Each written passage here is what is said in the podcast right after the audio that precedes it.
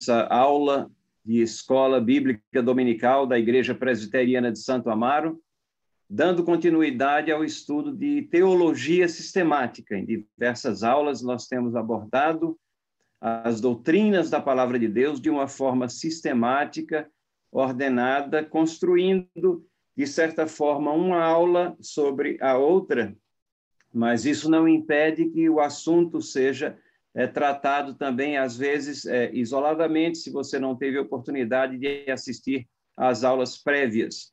É, se não é, teve essa oportunidade, elas estão ainda disponíveis no canal, na página da Igreja Presbiteriana de Santo Amaro, no YouTube ou nos links colocados no nosso site.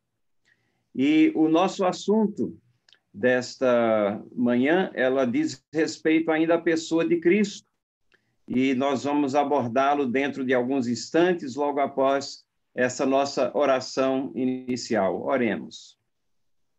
Senhor, te agradecemos pela oportunidade que tu nos dás de irmos até a tua palavra. Te agradecemos pelos ricos ensinamentos, principalmente porque elas trazem palavras de vida para as nossas vidas. Principalmente, Senhor, porque ela é a comunicação eficaz, precisa, perfeita e necessária para cada um de nós. Porque é ali que nós encontramos, Senhor, as tuas verdades. E na medida que nós temos estudado, tanto a pessoa de Deus como as próprias escrituras, que são a fonte do nosso conhecimento, o conhecimento revelado a ti para pessoas inspiradas, específicas, que registraram para nós, nós aprendemos ali também sobre a tua pessoa e sobre a pessoa do nosso Senhor e Salvador Jesus Cristo, que é o assunto que estamos nos debruçando nesses domingos aqui. Orienta-nos, dá-nos lucidez de pensamento e principalmente o desejo de aplicar esses ensinamentos em nossa vida, nas ações de graças que temos para contigo e no encorajamento para testemunhar o teu nome para tantos. Em nome de Jesus. Amém. Irmãos, nós estamos é, estudando agora, neste domingo, é, a pessoa de Jesus Cristo. E Jesus Cristo foi é, ensinado e, e a, a, estudado e as, os textos bíblicos foram apresentados no domingo passado pelo reverendo Leandro, principalmente no que diz respeito à sua divindade, à sua é, integração de uma das três pessoas da Trindade, três pessoas subsistindo numa só. E nesse domingo nós queremos agora particularizar na questão da humanidade de Cristo. Ou seja, nós estamos complementando esse estudo, falando das duas naturezas de Cristo. Se houve a exposição de que ele tem uma natureza divina, hoje nós vamos tratar dele como natureza humana. Jesus Cristo, homem. Tudo isso está composto dentro daquele grande mistério que nós nos referimos também, alguns domingos, o mistério da encarnação. Porque quando é, ele se fez carne, cumprindo as profecias, habitou entre nós, Deus conosco, todas essas coisas culminaram com o histórico que nós temos sobre Cristo Jesus nas Escrituras. E é a ela que nós vamos para aprender sobre esse tema, e somente ela é a fonte de autoridade. Duas naturezas em uma só pessoa. Essa é a questão que faz grande diferença, duas naturezas em uma só pessoa. É importantíssimo nós compreendermos o que a Bíblia fala sobre isso, porque tantas vezes nós temos ideias é, diferentes, queremos dividir a pessoa de Cristo, mas ela é indivisível mas tem duas naturezas, uma natureza humana e uma natureza divina subsistindo nessa pessoa em perfeita e completa harmonia, por necessidade para que o plano de Deus fosse cumprido na pessoa de Cristo, para que ele pudesse vencer a morte e trazer a salvação para o seu povo, para as suas ovelhas, para a sua igreja. Dois versos aqui importantes inicialmente. O primeiro está em Romanos, capítulo 1, versículo 3 e 4. E aqui nós lemos é, nesse versículo, com respeito a seu filho, segundo a carne, veio da descendência de Davi e foi designado filho de Deus com poder, segundo o espírito de santidade, pela ressurreição dos mortos, a saber, Jesus Cristo, nosso Senhor. Paulo não deixa margem a dúvidas aqui que ele está falando de uma pessoa que tem uma ascendência, ou seja, ele é da descendência de Davi, e os ascendentes de Cristo foram os descendentes de Davi, mas ao mesmo tempo é designado filho de Deus com poder.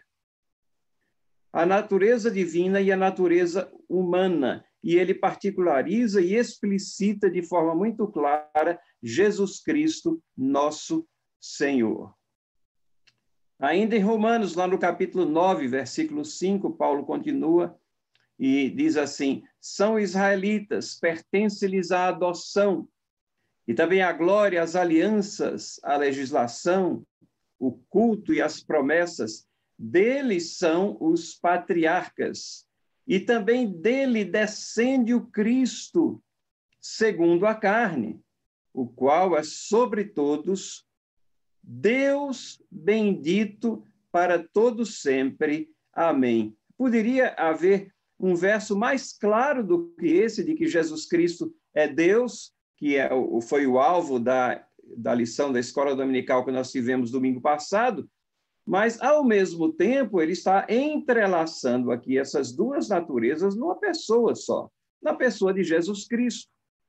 E ele fala da descendência é, de todos esses é, patriarcas e é, Deus, Cristo, descende deles e segundo a carne, mas ele é sobre todos, Deus bendito para todos sempre. Amém.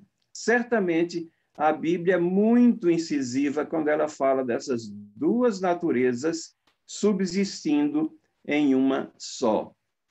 Ainda mais dois versículos que queremos trazer aqui a nossa mente quando nós falamos da questão das duas naturezas de Cristo, principalmente particularizando a nossa atenção, nosso foco na humanidade de Cristo.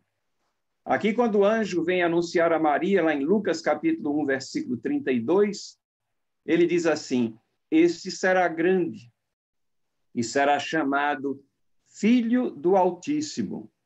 Deus, o Senhor, lhe dará o trono de Davi, seu pai. Vejam, está falando da ascendência aqui de Jesus Cristo, filho de Davi. Lembram-se que quantas vezes ele não é referido a, a, a, não se refere, as pessoas se referem a seu respeito como filho de Davi, a Bíblia se refere a ele como filho de Davi, porque ele é da linhagem de Davi. E ele é da linhagem de Davi através exatamente da sua mãe, Maria. E é, é um nascimento que ele é virginal, nós vemos isso na questão da encarnação. E no versículo 34, nós vemos a perplexidade de Maria. Como é possível isso, Senhor? Porque ela não havia conhecido ainda aquele que estava já encaminhado, prometido, já compromissado para ser o seu esposo, conforme o costume daqueles dias, mas não havia ainda coabitado. Mas Deus, no seu plano de salvação, estava já a previsão da encarnação de Cristo Jesus, e esse milagre se processaria através é, de Maria, trazendo aqui o nosso Senhor Jesus Cristo para habitar aqui, essa grande comunicação que Deus faz entrelaçando a sua pessoa de uma forma extremamente profunda com a natureza humana, com a raça humana, com a humanidade, com as pessoas, comigo, com você.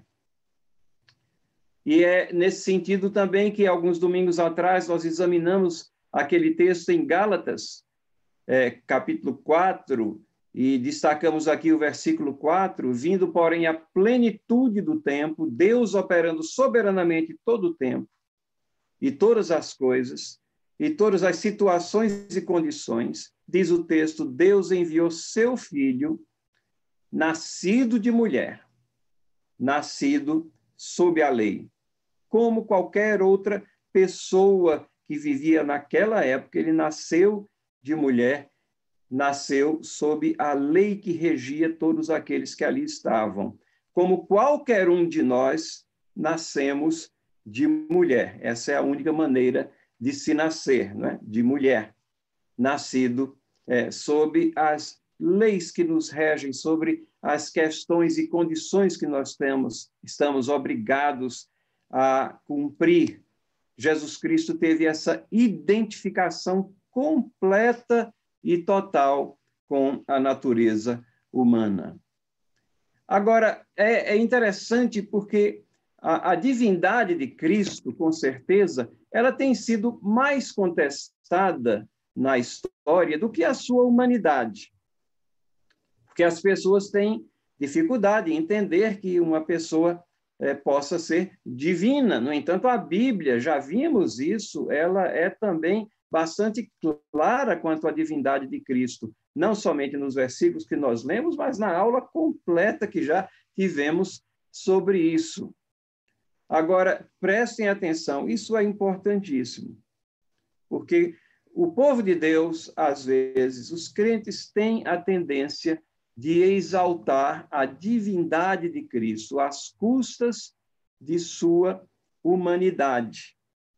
E isso também é uma distorção do ensino bíblico sobre a pessoa, sobre a pessoa de Cristo. Nós não podemos tentar ressaltar a divindade e diminuir a sua humanidade. E nem o contrário é possível ou é válido você ressaltar a humanidade e esquecer a sua divindade. Jesus Cristo tem que ser apresentado e aceito como ele é, com a união de, das duas naturezas em uma só pessoa. E é, é nesse sentido que nós também é, temos aqui Jesus Cristo, o Messias, falando de si mesmo como homem. Ele diz: Mas agora procurais matar-me a mim, que vos tenho falado a verdade, a verdade que ouvi de Deus. Assim não procedeu Abraão. Isso é numa interatividade, num diálogo que ele está tendo ali com fariseus, em João capítulo 8, versículo 40, uma intensa troca de, de palavras, onde os fariseus o acusam de várias coisas, e Jesus, conhecendo os corações, sabem que eles procuravam matar a ele. Mas ele fala de si mesmo como é, ser como um ser humano, que é possível ser morto, e ele será morto. Mas não porque ele fosse sobrepujado em poder por aqueles que eram contrários à sua mensagem, mas porque ele entrega a sua vida dentro do plano de salvação, aquele que não pecou, que não tinha pecado, para que ele pudesse receber sobre si os nossos pecados. Mas como é que ele pode morrer? Exatamente porque ele tem essa natureza humana. E é nesse sentido que ele diz que eles querem matar a ele. Vejam que ele se refere a ele e é uma, uma pessoa só que está falando aqui. Não há uma dualidade de pessoas, mas de natureza.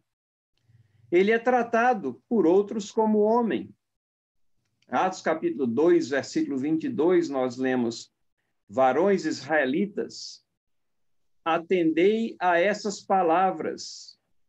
Jesus, o Nazareno, varão aprovado de Deus, por Deus, diante de vós com milagres, prodígios, sinais, os quais o próprio Deus realizou por intermédio dele entre vós, como vós mesmos sabeis. Esse aqui é o grande discurso de Pedro, lá em Pentecoste, no capítulo 2 de Atos, e ele é muito claro também, ele chama Jesus o Nazareno, né, configurando a procedência dele, porque ele morou a maior parte da, da sua vida lá em Nazaré, e era conhecido como o Jesus Nazareno, Jesus de Nazaré, varão aprovado por Deus, ou homem aprovado por Deus. A humanidade de Cristo está aqui colocada diante de todos aqueles, mas ao mesmo tempo o selo de divindade, de aprovação divina, de entrelaçamento com os propósitos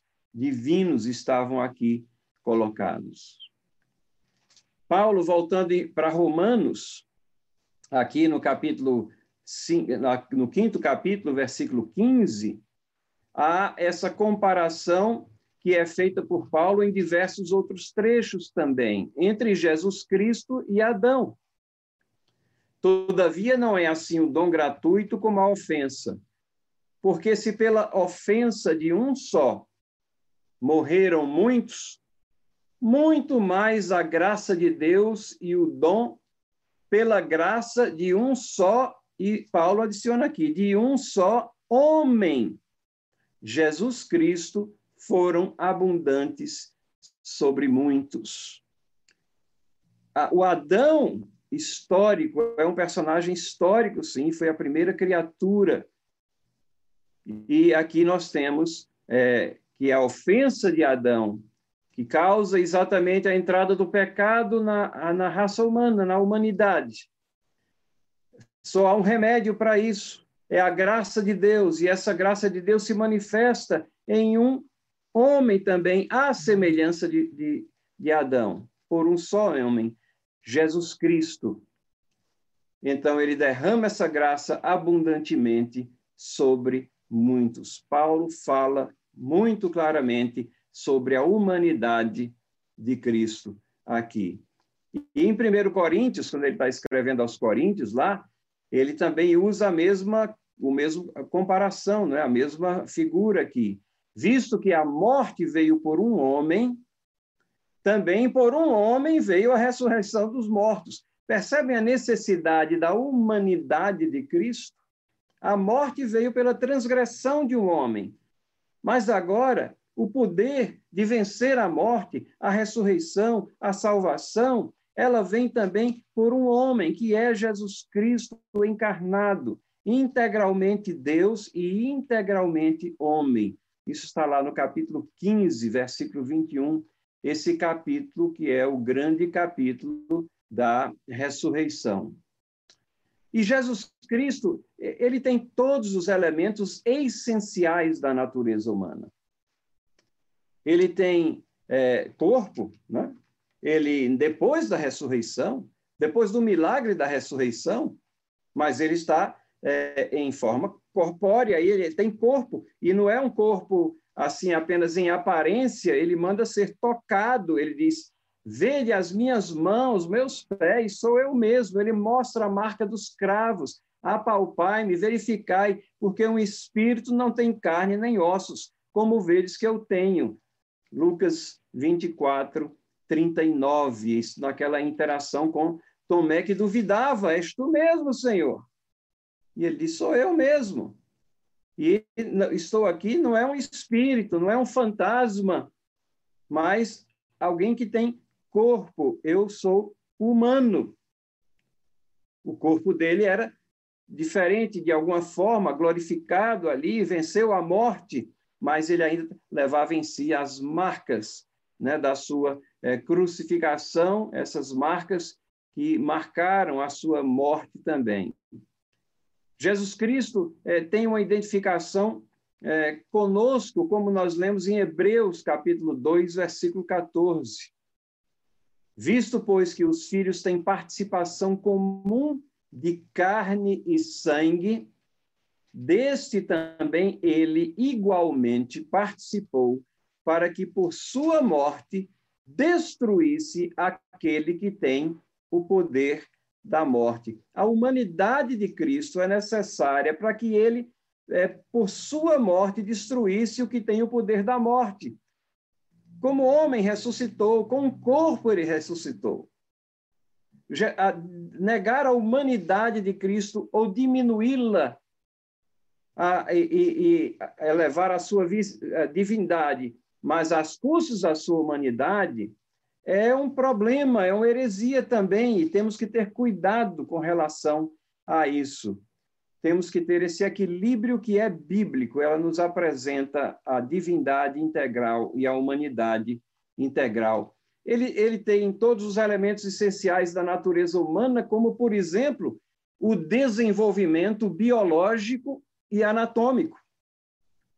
Lucas capítulo 2 nos fala sobre isso, e, e, e às vezes a gente não consegue entender como é que Jesus Cristo, sendo Deus, ele atravessou todo esse processo que nós atravessamos processo de, de aquisição de, de conhecimento. Como é que pode? Ele era Deus, mas de uma forma milagrosa, ali residia a divindade, mas no que diz respeito à sua humanidade, numa só pessoa, diz o texto que ele crescia, se fortalecia, fortalecia de todas as formas, fisicamente, espiritualmente, enchendo-se de sabedoria, e a graça de Deus estava, sobre ele.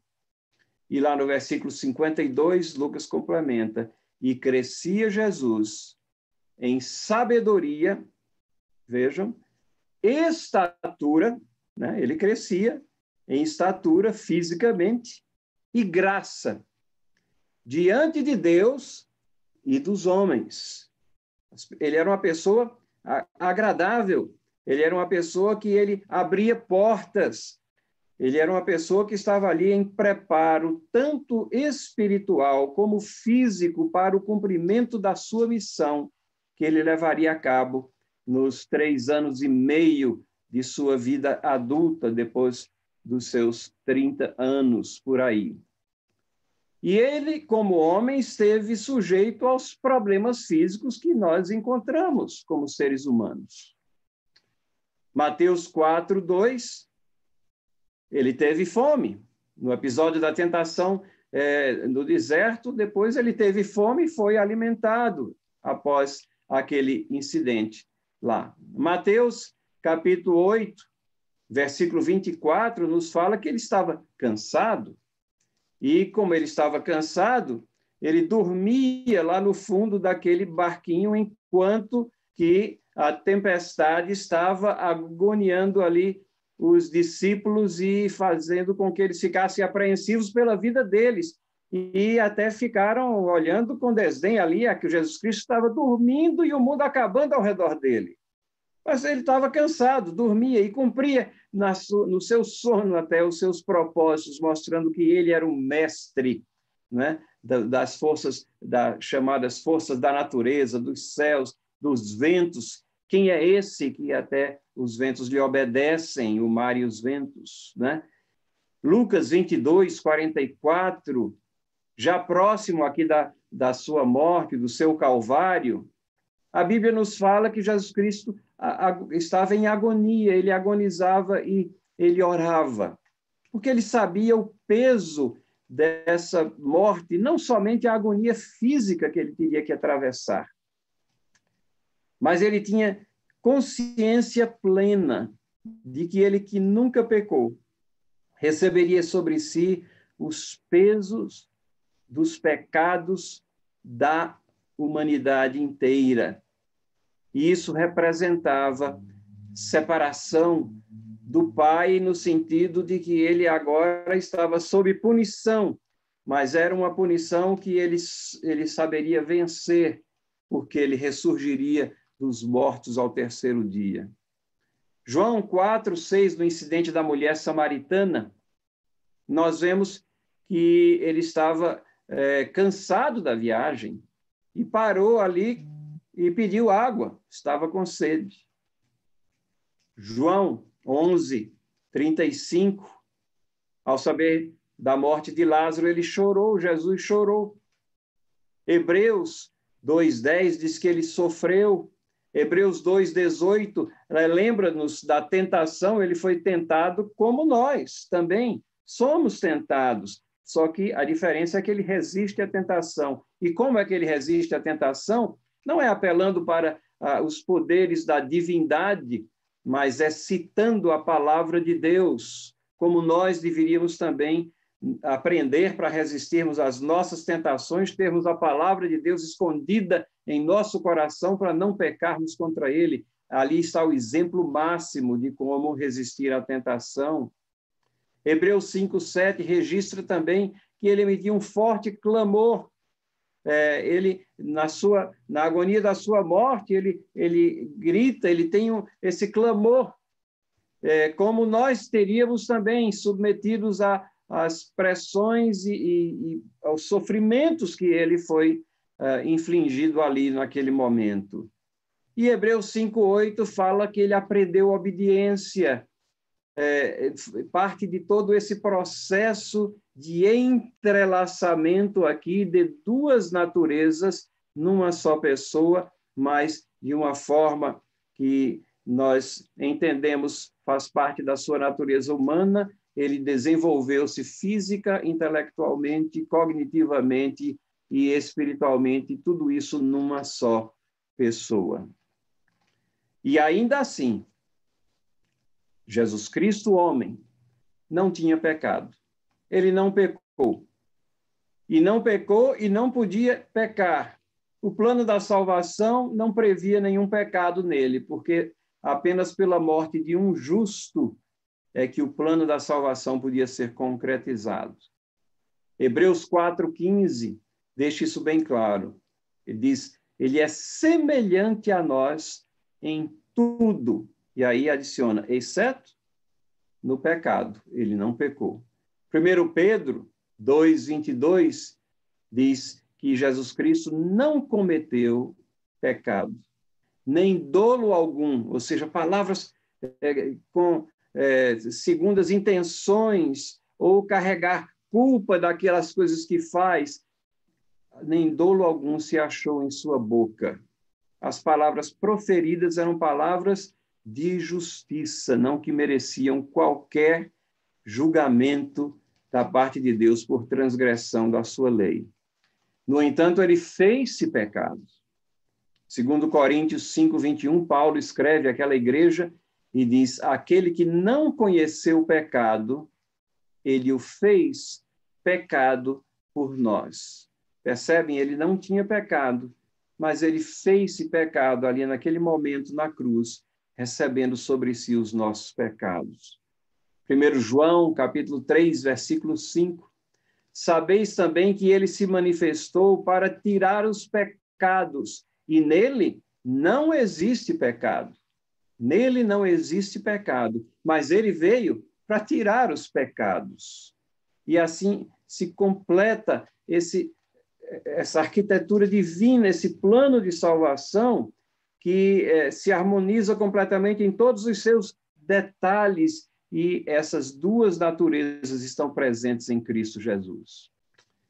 Era necessário que Cristo tivesse as duas naturezas: natureza humana para ser substituto, para pagar pelos pecados de outros.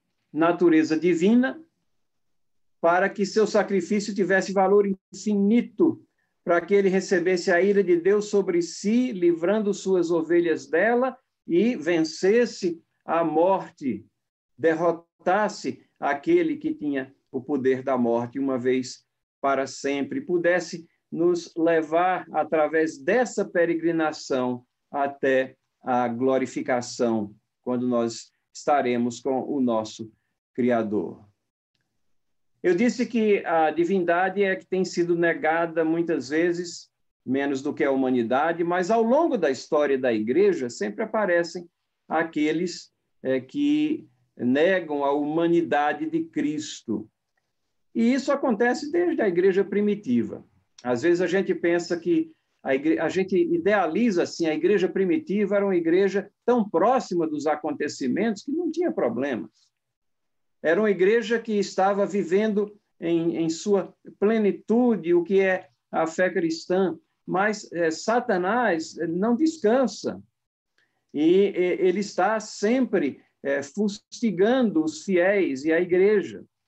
Mas a igreja, nós aprendemos, é a igreja militante que está numa marcha, lideradas pelo seu general, pelo seu capitão, e essa, nessa marcha as portas do inferno não prevalecem sobre a igreja, mas existem portas do inferno, existem aqueles que vêm com heresias, com, com situações pecaminosas, com interpretações diferentes que não procedem da palavra de Deus. E uma que a gente pode destacar aqui é o que nós chamamos de docetismo, vem de uma palavra que significa aparência, semelhança, ilusão ou forma. E alguns, na história da igreja, é, é elas diziam que Jesus Cristo, na realidade, não era humano. Ele era apenas uma forma de Deus aparecer à humanidade. Via de regra, essas pessoas negavam a trindade, também, porque não conseguiam compreender que a palavra de Deus apresenta essas três pessoas com pessoalidade independente, mas subsistindo numa só. É um mistério, mas é assim que a Bíblia nos apresenta a pessoa de Deus.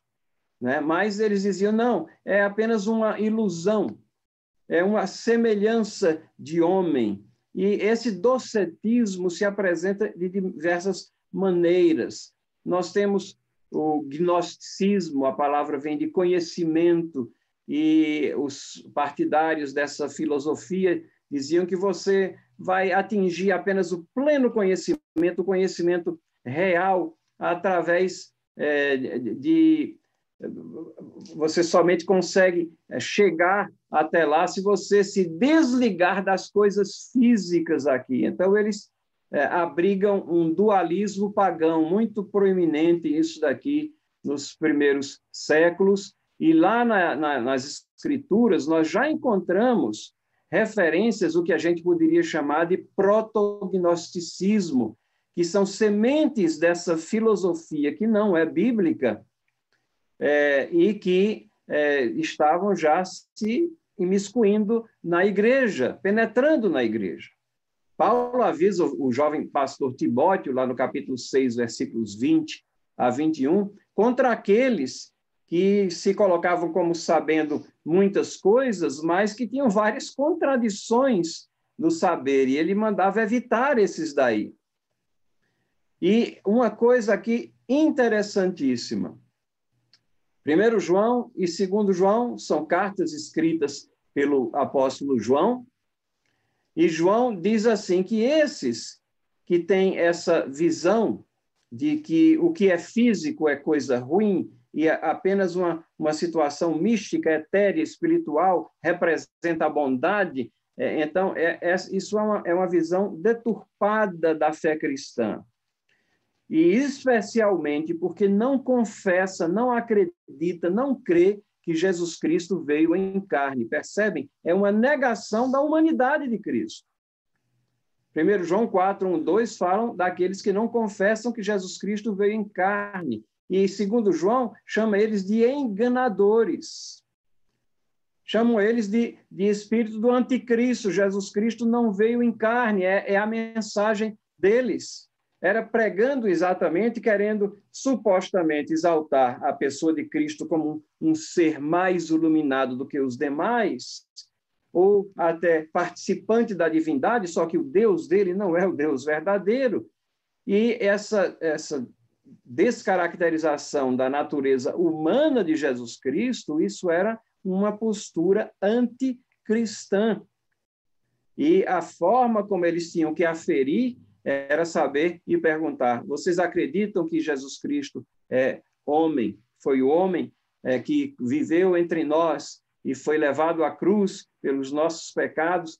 E essa negação aqui estava presente, e João avisa dessas situações e dessa heresia.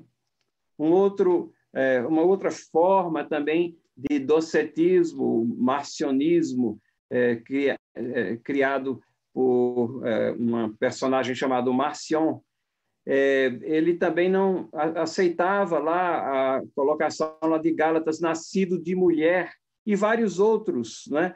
É, Praxias, é, com monarquianismo e modalismo, são todas heresias ali do, do primeiro, segundo, terceiro século da era cristã que foram surgindo, identificadas imediatamente como é, heresias.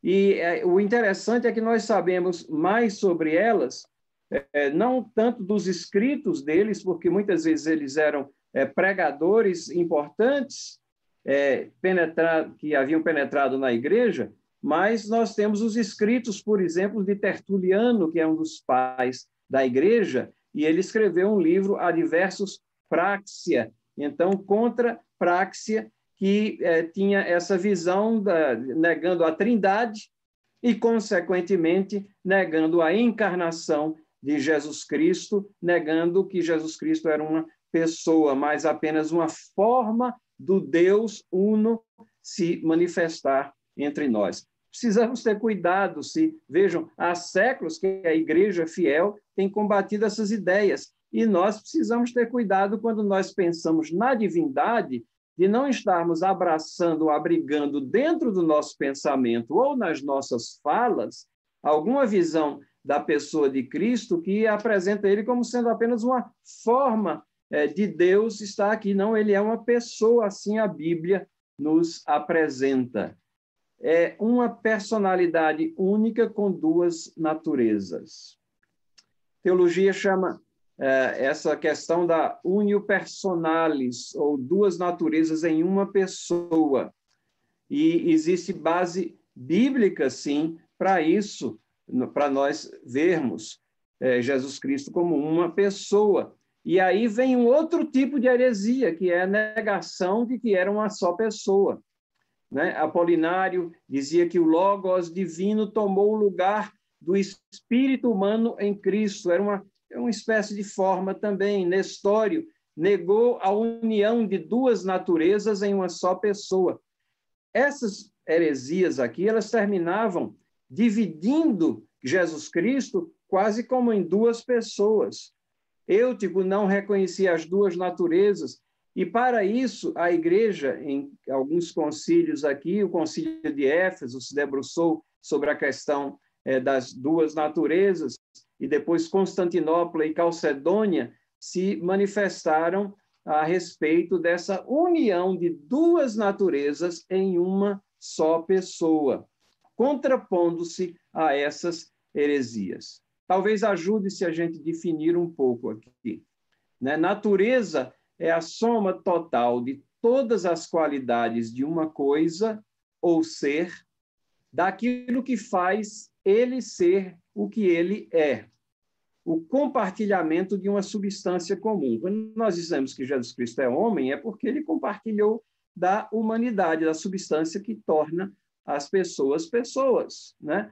homens mulheres, é, é, é, é o, a, a, a, formação biológica anatômica, o crescimento, tudo isso que nos faz ser seres humanos, o compartilhamento dessa substância comum. Uma pessoa é uma substância completa, dotada de razão, e, consequentemente, um ser responsável por suas ações.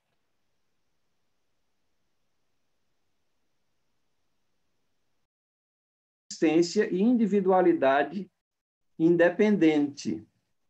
Então, é, nós não podemos dizer que a natureza, nós não podemos dizer que a natureza é, de, humana de Jesus Cristo é uma pessoa, não, é uma natureza, substâncias compartilhadas e a divindade dele também é, é, Berkoff diz assim que o logos, né, o verbo, assumiu a natureza humana não personalizada. A natureza ela não subsiste em, é, em si, isoladamente, mas ela precisa de pessoalidade.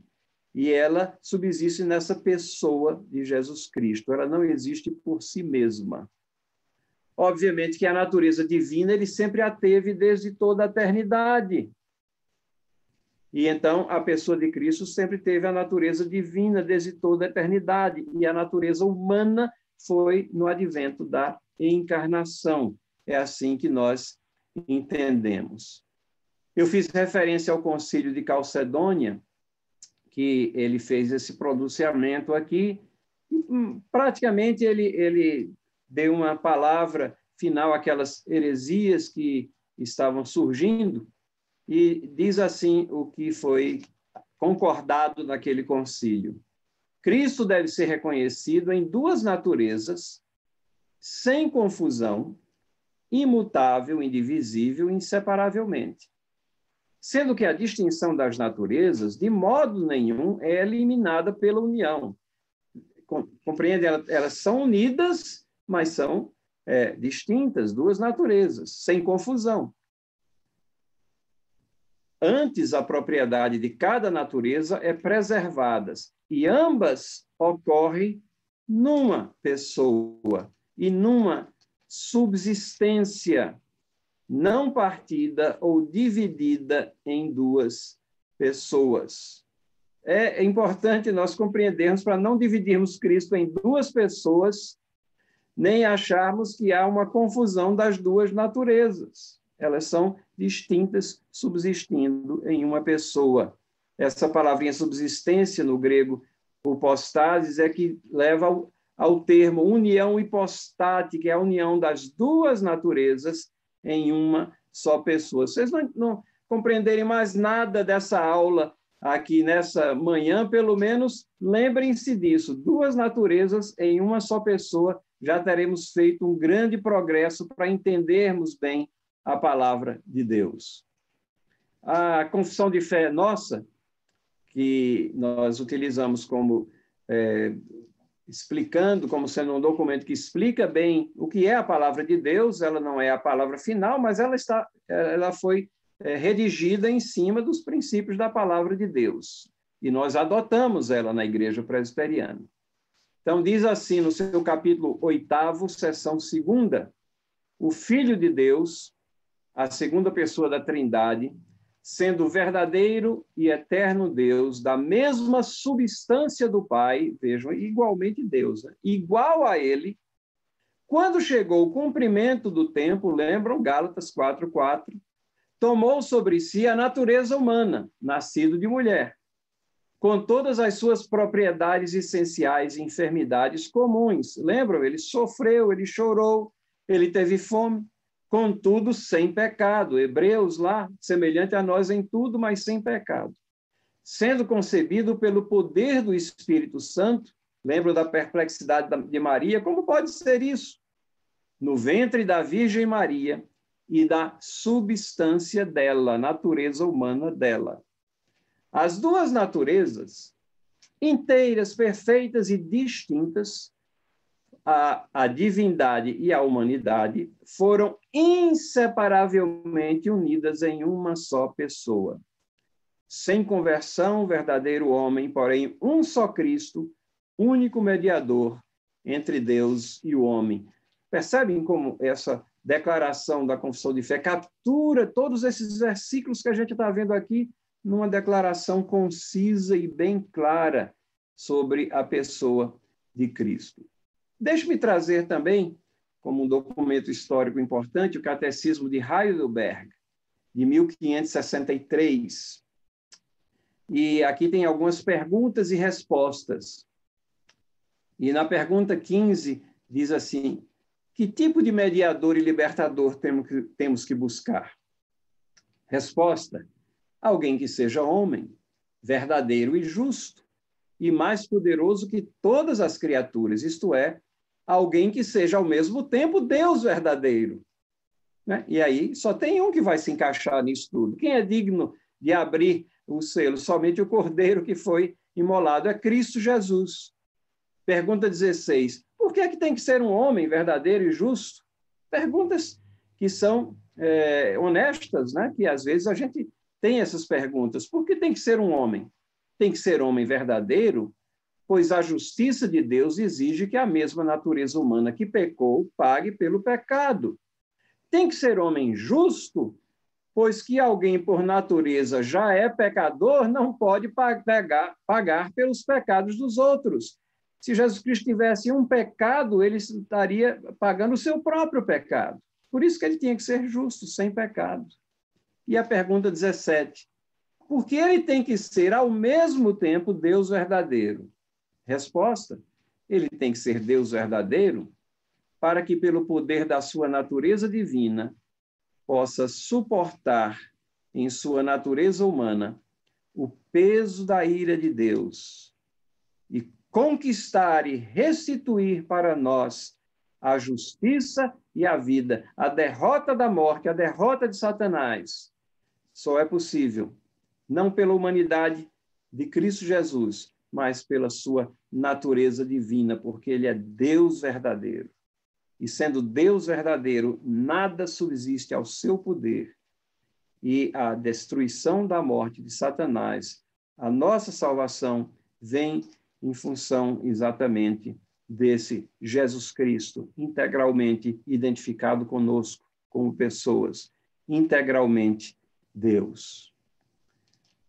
E essa unipersonalidade de Cristo, uma pessoa indivisível, ela também está tão presente na, nas Escrituras. Por vezes, ações humanas são referidas ao título divino que ele tem, como em Atos 20, 28, o Espírito Santo vos constituiu bispos para pastoreardes a igreja de Deus, igreja de Deus, a qual ele comprou com seu próprio sangue. Vejam, igreja de Deus. Quem comprou com seu próprio sangue? Deus. Mas não foi Cristo que morreu? Mas vejam, é uma pessoa só. 1 Coríntios 2,8. Sabedoria essa que nenhum dos poderosos deste século conheceu, porque se a tivessem conhecido, jamais teriam crucificado o Senhor da glória. O Senhor da glória ações humanas perpetradas contra Cristo, mas que são atribuídas perpetradas contra Deus, né? E a, a entrega da, da, sua vida do, do verter o próprio sangue. E outras vezes, atributos e ações divinas ao título humano. Em João 3,13, ele diz: Ora, ninguém subiu ao céu senão aquele que de lá desceu, a saber, poderia ter dito o filho de Deus, não o filho do homem. Romanos 9, 9, 5. Deles são os patriarcas, também deles descende o Cristo segundo a, a, a carne, o qual é sobre todos Deus bendito para todos sempre. Já lemos esse verso antes, mas aqui visualizando dentro dessa questão da unipersonalidade, né? Ele descende de Abraão, ele descende de todos os patriarcas, ele descende de Davi, segundo a carne, mas ele é Deus bendito para todos sempre, uma pessoa só referida. Como uma, uma, aplicação bem contemporânea, como é que os testemunhos de Jeová entendem a pessoa de Cristo? E nós sabemos que eles ensinam que Jesus Cristo ele não é Deus, é, e eles se colocam como testemunhas de Jeová, porque eles descartam a, a trindade também. Vejam a semelhança àquelas muitas heresias, ou, ou, algumas das heresias que aconteceram lá na igreja primitiva. É uma ressurreição de várias dessas heresias aqui. Então, Jesus Cristo, ele não sendo Deus, mas ele veio com uma missão aqui, ele é a maior criatura criada né? quase que uma redundância aqui, mas não é Deus. E ao fazerem isso, eu creio que talvez até alguns bem sinceros pretendem enaltecer a pessoa de Deus, mas descartam a palavra de Deus. E não é assim que você enaltece a pessoa de Deus. Não é assim que você enaltece Deus Pai. Não é assim que você testemunha de Jeová, até porque nós já vimos que o próprio Jesus Cristo é identificado no Novo Testamento com o Jeová no Antigo Testamento. Ou seja, eles não honram nem a Jeová, nem a divindade, e nem a humanidade de Cristo, porque se dizem que Jesus Cristo é uma é criatura superior a todos os outros é, humanos que já viveram ou que viverão, então a humanidade dele não tem identificação com a nossa você mexe com alguma coisa na palavra de Deus e você mexe com um, um número enorme de doutrinas, porque quando nós nos apegamos à palavra, todas essas doutrinas se encaixam. Como é importante a gente ter a palavra de Deus e somente ela como guia do nosso entendimento. São essas as questões que nós queríamos trazer nessa manhã para a nossa meditação. Que nós possamos compreender esses mistérios que evidenciam a perfeita pessoa de Deus e o plano perfeito de Deus, derramando seu amor para salvar o seu povo. Jesus Cristo, nosso Senhor e Salvador, integralmente Deus, integralmente homem, e essas duas naturezas subsistem em uma só pessoa. Que Deus possa nos orientar que Deus possa nos guiar ao longo dessa semana e que Ele também nos dê força para nós nos adaptarmos a todas essas situações tão diferentes que nós estamos atravessando durante esses meses e que Ele nos dê alento nos meses à frente, que Ele tenha ah, ah, também a, a graça derramada sobre aqueles que têm perdido entes queridos, é a nossa oração àqueles que estão acometidos em leitos de hospitais, que fortifique a eles e as suas famílias e que nós sejamos também é, alvo de bênçãos para tantas pessoas exatamente nesta hora. Que Deus os abençoe.